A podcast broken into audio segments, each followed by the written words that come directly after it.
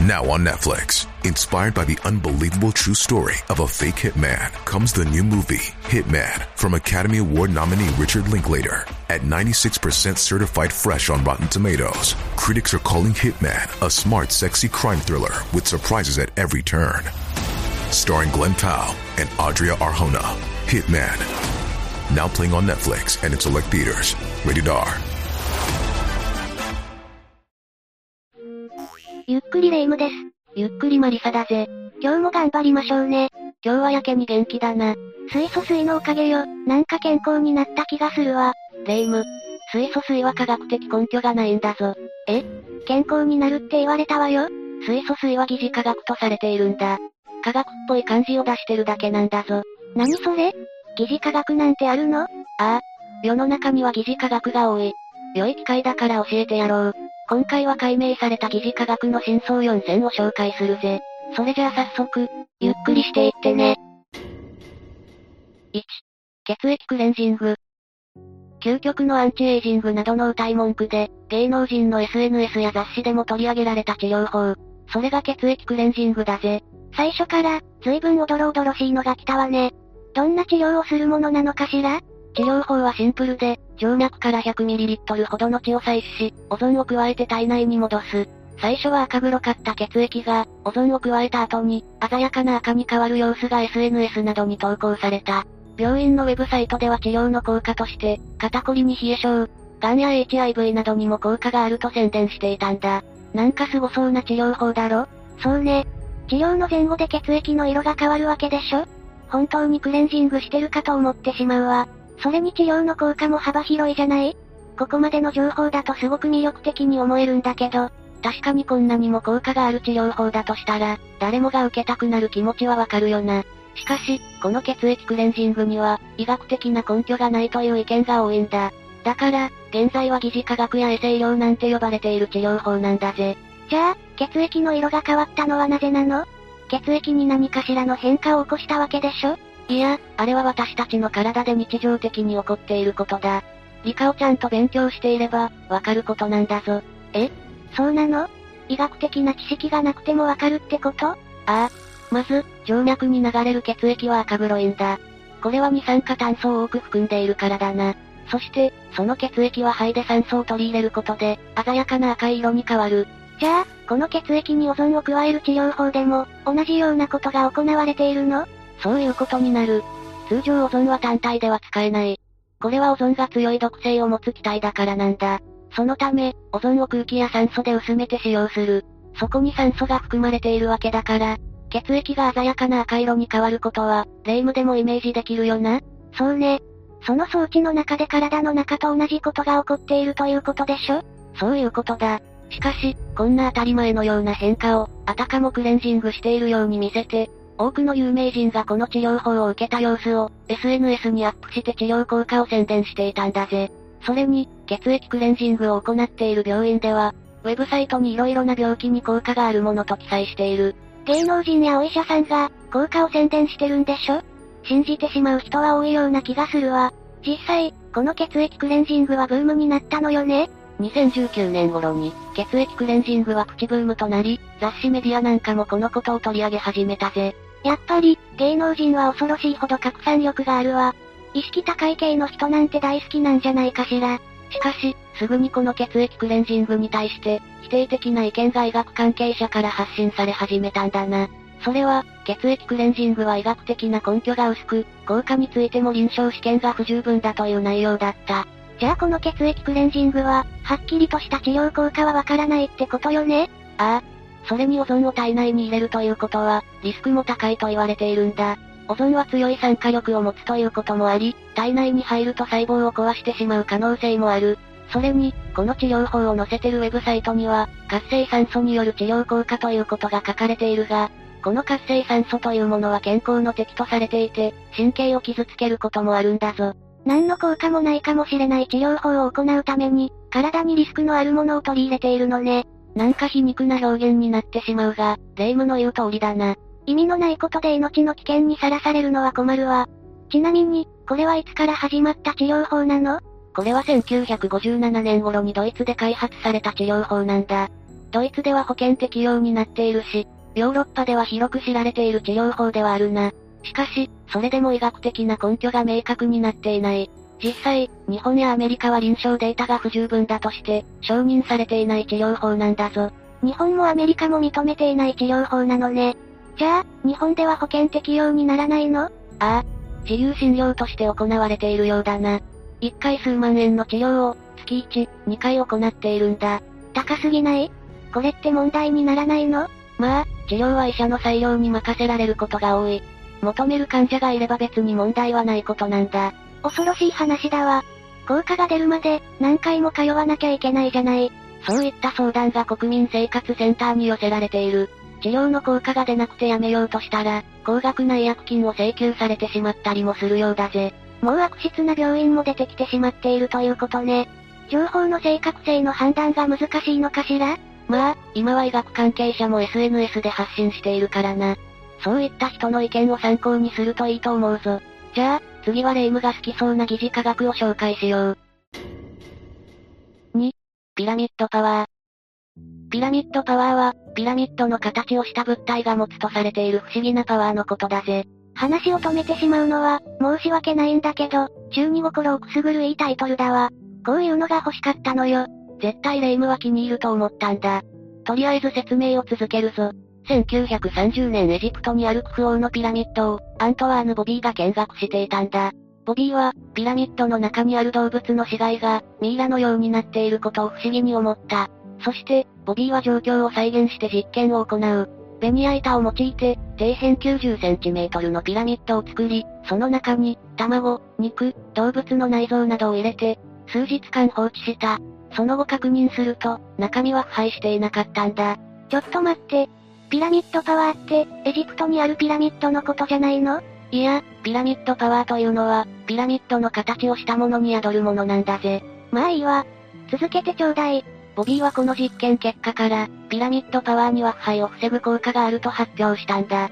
その後、このピラミッドパワーについては、色々な効果が発見された。頭の回転を早める、瞑想や癒しが促進される、植物の成長が早まる、カミソリの葉の寿命が長くなるなど、多くの報告が行われることになったんだぜ。日本でも1970年頃からブームとなり、ピラミッドパワーに関する商品が多く売られ始めた。効果が色々あるのは、分かったんだけど、カミソリの葉の寿命が長くなるって何？これは、チェコスロバキアの技師だったカール・ドラバルが発見したものだな。段ボールで作ったピラミッドの中に、使用したカミソリを保存しておく。そうすると、1日100回以上使ったとしても、カミソリの寿命が伸びるということが分かったんだ。これはピラミッド形状の空間では、葉の材料の結晶構造が再生するとされていて、これに関しては特許申請して認められているんだぜ。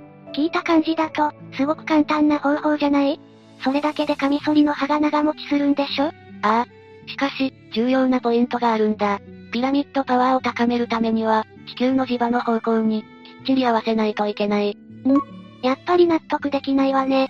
そもそも段ボールってところが気に食わないのよ。まあ、そういったところは気になるかもしれないな。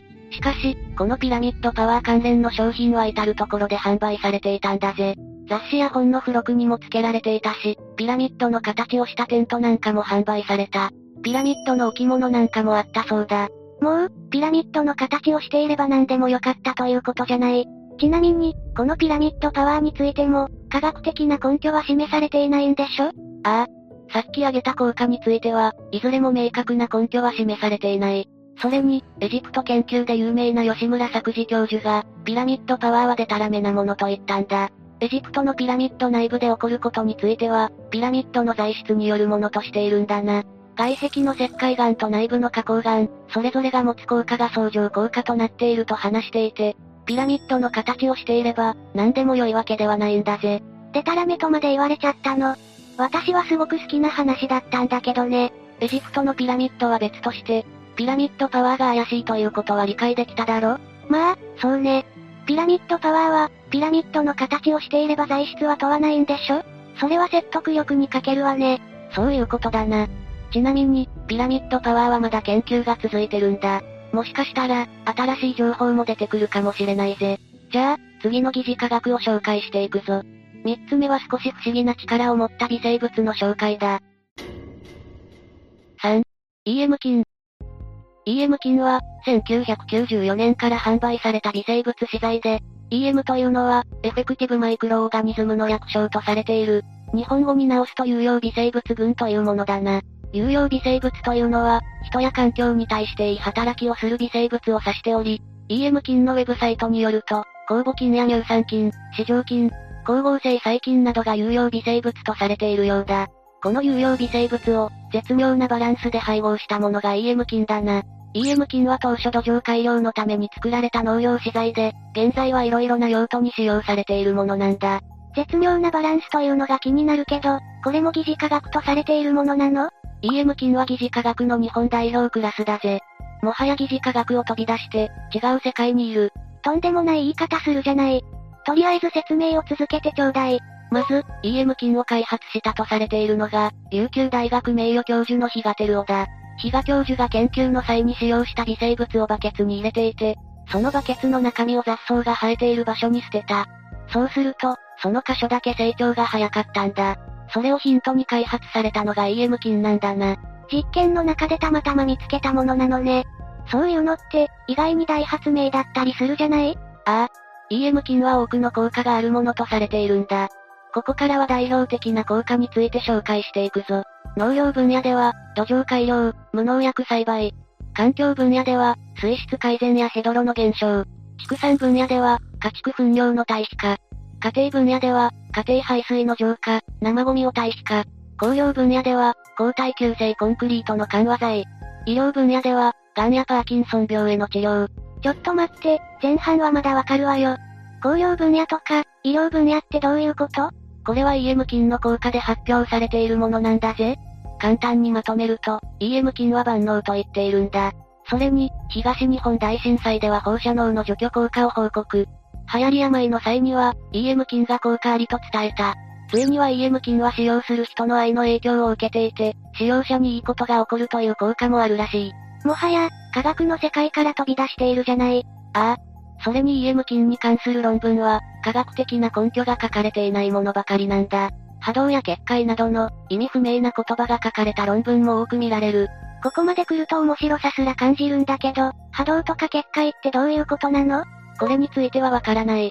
その時によって微妙に表現が変わるんだよな。EM 菌利用者の使用方法を見ると、田畑を EM 菌培養液を入れたペットボトルで加工。そうすると鳥獣害対策や品質向上につながるそうだ。おそらく、そのペットボトルから出ているのが、波動と呼ばれているものなんだろう。もう、かなりオカルトの世界に入っているのね。しかし、外部で EM 菌の効果を研究したものはあるんだ。その結果について紹介していこう。タイのバンコクで1994年に EM 菌の効果を評価する研究が行われたんだ。その研究結果としては、害虫に対する効果はなし。肥料としての能力も市販のものより劣る。作物の収量を向上する効果は見られず、水質については化学処理された水と大差なし。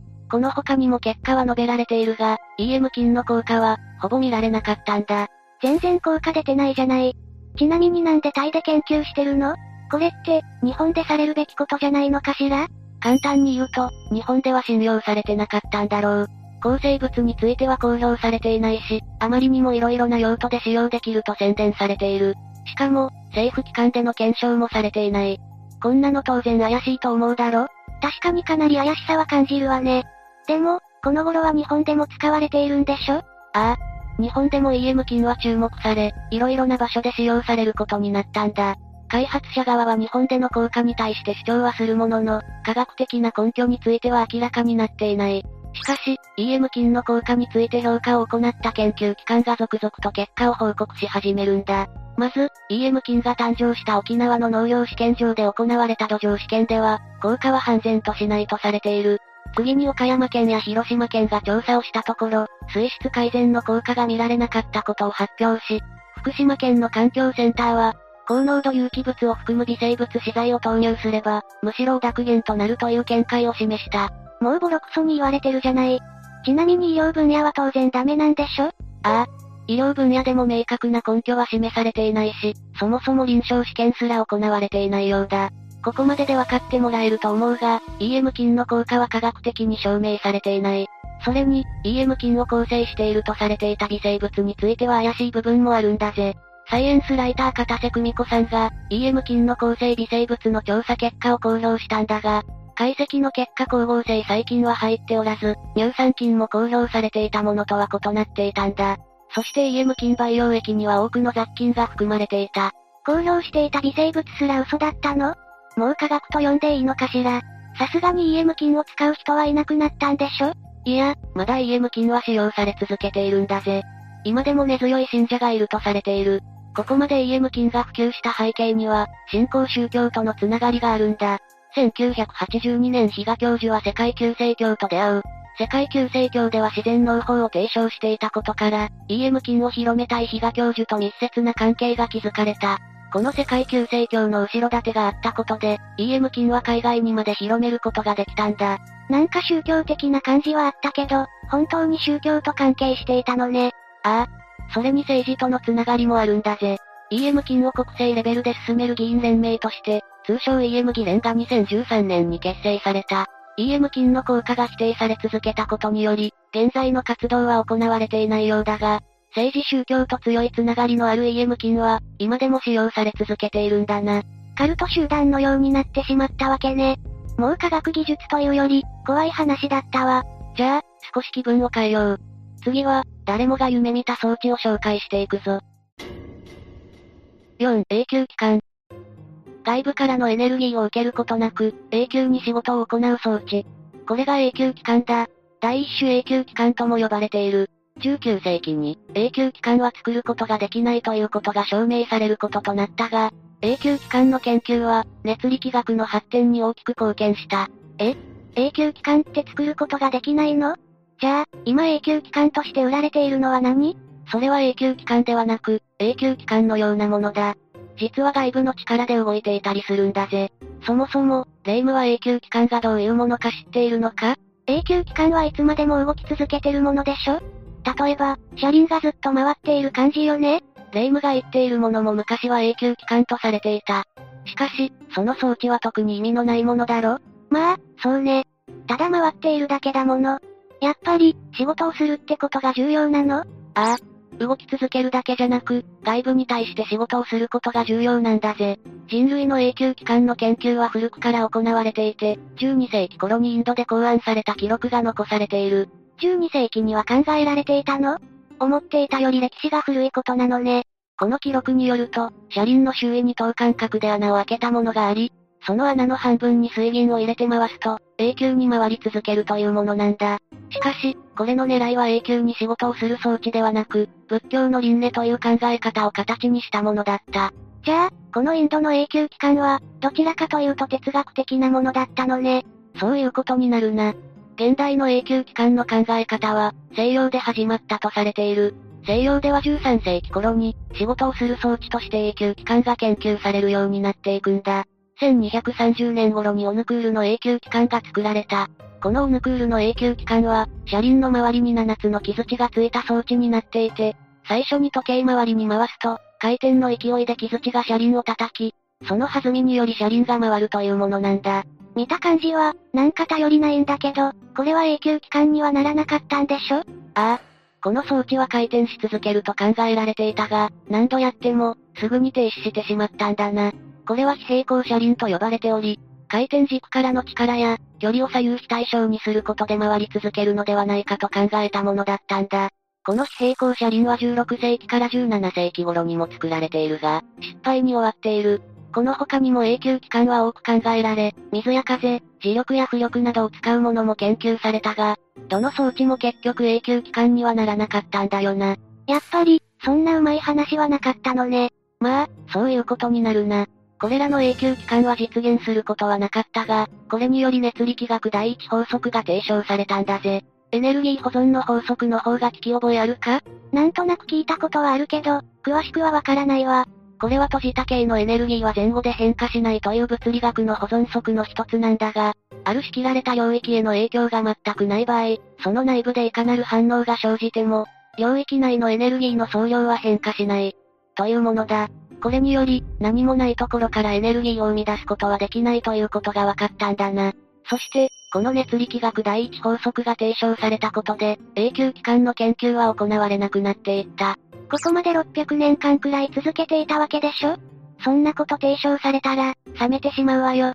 しかし熱力学の研究が進むにつれて、熱力学第一法則に矛盾しない方法を考え出すんだ。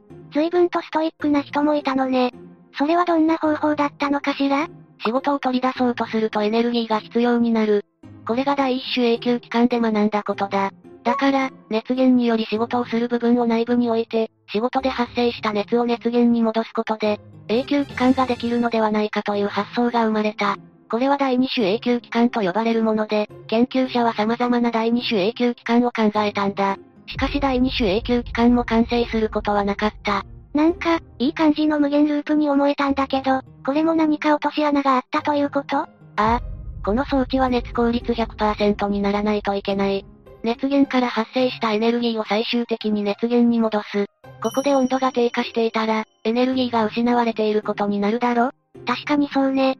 そのうち止まってしまう装置になるってことでしょ？そういうことだ。一つの熱源を使用した時に、熱効率100%の期間は作ることができない。これが熱力学第二法則のウストバルトの原理だ。この熱力学第二法則には、他にも二つの原理がある。これらが提唱されたことで、第二種永久期間は不可能なものとされた。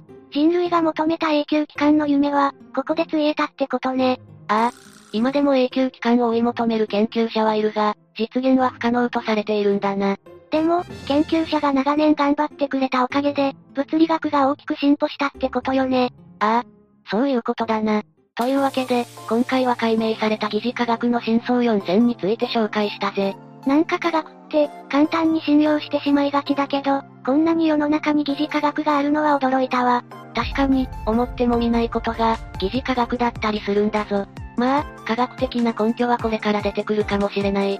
どちらにせよ、自分で判断する力が必要なんだな。というわけで、今日の動画はここまで。動画が面白かったら、高評価とチャンネル登録よろしくお願いします。最後までご視聴いただきありがとうございました。